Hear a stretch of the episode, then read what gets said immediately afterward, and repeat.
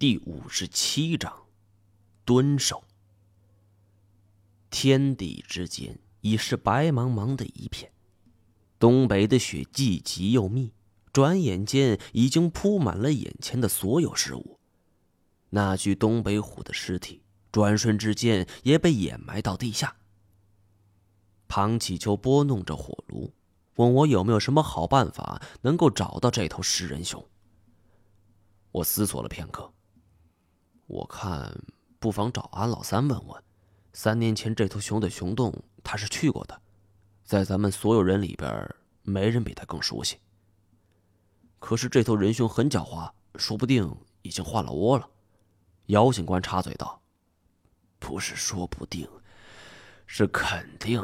他上次吃了亏，肯定会挪个地方。不过，我也赞成小张的说法，应该去那里看看。”这里没有比庞启秋更为权威的，众人没有表示什么异议。外面的雪是越下越大，隔着窗户望去，除了纷纷扬扬的雪花，就什么也看不见了。其中一个警察对我们说：“这是东北常见的大雪，好在这种雪是来得快，去的也快，只要不是白毛风就好。”一旦吹起白毛风，这东北、内蒙的牧民都会倒霉。当地有一句俗话：“家财万贯带毛的不算。”因为一夜白毛风，这十去七八，那都是常事儿。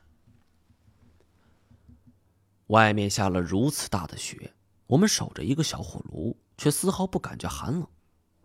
不知不觉，困意来袭，姚警官要我们几个睡觉，他们负责轮流值班。有情况会及时示警。连日的奔波，再加上外面北风呼号，顿觉周身疲累，索性就躺下睡着了。这一觉一直到第二天早上上午十点才醒了过来。醒过来之后，大家都在收拾东西。听姚警官说，昨天是一夜无事，应该是风雪太大，仁兄没有出来。有多大？我拉开门之后，我才看见这几乎是齐人妖的大雪呀。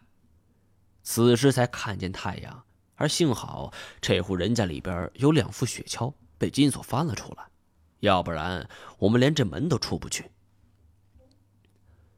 计划好的人熊出没被一场大雪给阻断了。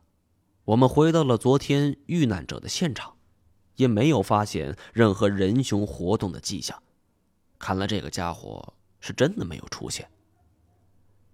庞启秋还跳下雪橇，涉雪而过，走到周围的树干，仔细辨别，却发现的确什么也没有。难道他要冬眠了？庞启秋颇为忧虑。如果这熊进入冬眠状态，我们就更难寻找了。明年开春，他依旧会出来杀戮，而到时候……又免不了是一场腥风血雨。正在我们毫无头绪的时候，姚警官的通讯工具却传来了沙沙声。因为信号不好，姚警官还特意走出很远的一段距离，跟局里沟通几句之后，他涉雪跑过来，踉踉跄跄，一脸的惊慌神情：“出事了，安老三死了。”我们几个人是神情一凛。中计了。依旧是那座别墅前，当初童话生就死在那儿。这次轮到安老三，而等我们赶过去的时候，是里三层外三层，警车、救护车全部都在忙碌着，这外边更是挤满了围观的人群。姚警官在前方开路，是连声按着喇叭，我们这才勉强挤了进来。刚刚打开车门，就听到有两个人在纷纷议论。哎，怎么了？这是不知道。听说是人熊闹的，不是抓住了吗？啊去，他们话你也能信呐？